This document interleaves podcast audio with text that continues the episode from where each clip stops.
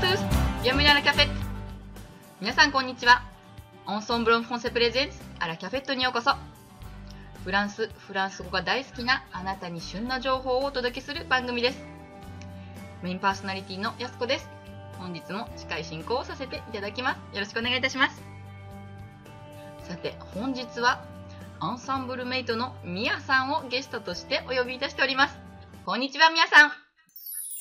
よこんにちは、ミワです。よろしくお願いします。ろしくお願いいたします。それでは、早速ですが、ミヤさん、フランス語を学習されてどれぐらいになりますか？えっ、と、4年半ぐらいですね。うーん、なるほど、4年間。では、アンサンブルに入られたのはいつでしょうか？2012年ぐらい、まあ3年ぐらいですね、おそらく。はい。割とかなりもう長い方なんですね。お世話になってます。では、アンサンブルでは先生は誰についていらっしゃるんでしょうか？えっと、現在はマチアス先生とティボー先生ですね。はい。お二人に並行して習っている感じですか？はい、そうですね。バランスよく、週1ずつぐらいですね。そうですか。では、なぜフランス語を勉強されることになったんでしょうか？えきっかけはあのワインだったんですけれどもちょうどあのソムリエ資格を取った前後にワインを飲む機会がもちろんですがものすごくあってやはりあのフランスワインに、まあ、繊細でこう作り手の哲学が反映されてるフランスワインに惹かれました。それで、まあ、生産者の方にも会ってみたいしその実際に畑とかその、まあ、テロワールっていうかの土地の、まあ、自分の目で確,、まあ、確かめたいと言いますか、まあ、直接行っていろんな方にお話を伺いたいって思ったんですけれどもやはりあの、ね、そういう方ですと年配の方も多いですしフランス語が話せた、まあ、フランス語で質問できたら少し心を開いてもらいやすくなるのかなと思って、はい、あのそれでちょっと一年発起して、はい、始めました。では、フランスにいらっしゃった、割と、あの、長期滞在をフランスにされたんでしょうか？そうですね、あの、まあ、3ヶ月ぐらい行って、一月はあの、ちょっとフランス外に、国外に旅をしたりしてたので、まあ、正味二月弱ぐらいですかね。うーん、では、フランスのどこの地方にいらっしゃいましたか？ブルゴーニュワインが好きだったの、まあ、好きなので一応あの最初はディジョンに滞在しで少しあのホホームステイみたいなこともしてその後あのリヨンに移って、まあ、ちょっとローヌのワインの方に行きましたね。うーん、やはり現地で飲むワインっていうのは違いますかね？そうですね。やはりより美味しく感じるのと、まあ、とにかくリーズナブルですよね。日本の3分の1ぐらいの価格で美味しいワインがいただけるので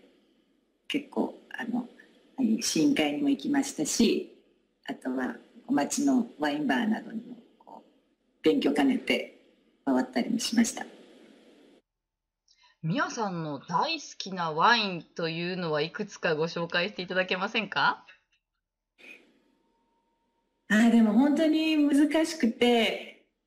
まあ、もちろん日本であの、まあ、有名どころのがあの、まあ、飲む機会も多いですし話題にも出ますけれどもでも実際行って感動したのは本当に無名な生産者さん例えばあの小さな村のフィサンですとかあと、まあ、モルサンドゥニとかあの辺の日本に入ってない生産者さんのワインでも美味しいのが、まあ、たくさんあって、うん、おそらく生産量の関係か分かりませんがあの、ね、なかなか日本で飲む機会がないのであえてそういうあのちょっと珍しいワインですとか、まあ、現地でないと飲めないようなワインを飲んでましたね。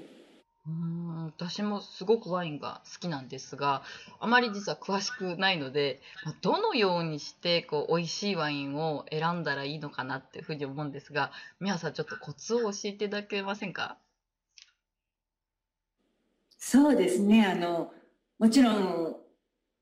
まあ、ね、好みもあるので、日本ですと本当に、あの、ブルゴーニュのような、あの、ピノベースの、こう、割とフルーティーで、まあ、ちょっと酸味が、まあ、それもあの、ヴィンテージによるので、一概に言えないんですけれども、で、ゴルドーのようにちょっと重めのワインを好まれる方と分かれるので、大体はその基準で、あの、まあ、選ばれるといいと思うんですけれども、あとはもう、そうですね、もう本当にその方の好みなので、まず大体こう、香りの段階で、こう、健全であるって言いますか、自分がこう、うん、まあ、まあ、好み、まあ、好みでしたら、割とこう、味わいも、おそらくその、まあ、うん、お好きだと思うので、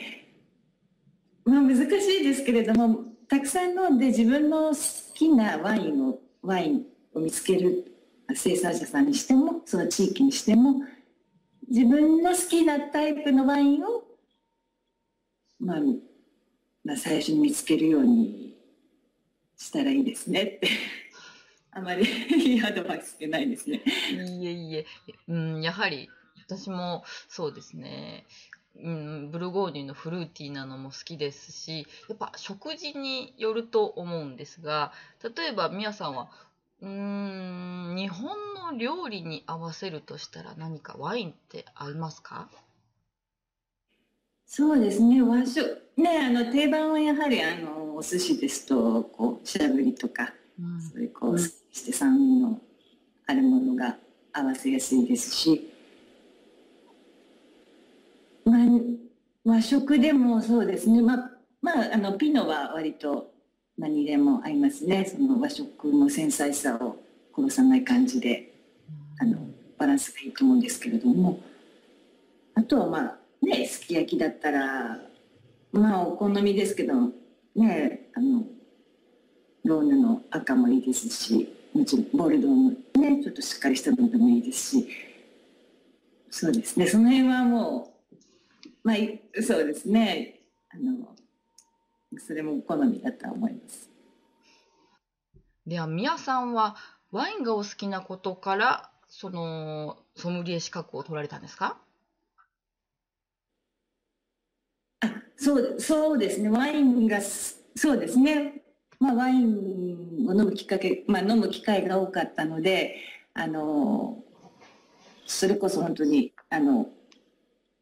一度勉強してからの方が、その自分が飲んだワインに対しても、記憶も定着するし、自分の中でこう体系的に、あの、まあ、知識として積み重ねたいなと思って、まず、まあ、基礎が大事だと思って、その、まあ、一度勉強してみようと思いそうですねソムリエ、まあ、結果としてソムリエを取ったんですけれども。素晴らしい。ではそこでフランスに行きフランス語も勉強されてという感じでしょうか。そうですね、まあ、本当にあのフランス語を始めたきっかけに関してはいろいろあるんですけれども、まあ、まあ、直接的なきっかけとなったのはその時期だったので、はい。あのね、でもワインのボキャブラリーってすごくたくさんあると思うんですけど、大変じゃなかったですか？そうですね。まあ、日本語で、当然日本で受けたので、日本語で覚えたものですから、逆にあの、フランスに行って、フランスの生産者の方と話す、話した時は、まあ、今よりはもちろんあのフランス語もあのまだ、まあ、小学者だったのでそうですねその専門用語理,、まあ、理解するのが難しかったですね。うんそうですね。それではフランス語を学習していってももちろんこうやってお仕事で使われたりということもあると思うんですが最終的なミヤさんのフランス語学習の目的っていうのは何でしょうか？はい、えー、まずあの、まあ、プライベートではこうフランス人の友人等とこうどんなテーマでも、まあ、難なく議論できるようなレベルに持っていきたいなっていうのがありましてもちろんあのフランス人相手ですと論破するようなことは無理ですけれどもでも、まあ、彼らはこう、まあ、いろんな、まあ、いろんな話題に事書かないので結構そうですね、まあ、深い話が、まあ、フランス語でできたらいいなっていうのとあと仕事に関してはあのちょっとそのそうですねあの今はフランスの作家さんなんかも商材として探してるのでそういう機会にあの交渉を有利に持っていけるような人間関係を築けるレベルにさせたらいいなと思います。そうですね。やはりお仕事で使われるために頑張っているという形でしょうか？そうですね。はい。まあ趣味でもあるんですけど、まあそうですね。はい。趣味と実実益を兼ねたフランス語学習素敵ですね。では今日今日はとってもたくさんお話をさせていただきましたがもう一度ゲストとしてもお呼びいたしてよいでしょうか皆さんはいお願いしますはいよろしくお願いします本日はありがとうございましたはいありがとうございましたアラキャフェットではあなたのご感想ご質問等いつもお待ちしておりますラジオアットマークアンサンブル FR.com ラジオアボバーズアンサンブル FR.com こちらまでぜひお便りをお送りください。あなたの疑問、質問、やすこがお答えさせていただきます。アラキャフェットを運営しているオンラインフランス語学校オンソンブロンフォセは、フランス語を自宅で1回1500円からプロの講師に学べる学校です。あなたのペースに合わせて行われるマンツーマンによるレッスンです。無料体験レッスンも随時可能となっております。フランスで叶えるあなたの夢、応援します。それでは、アビアントオーバー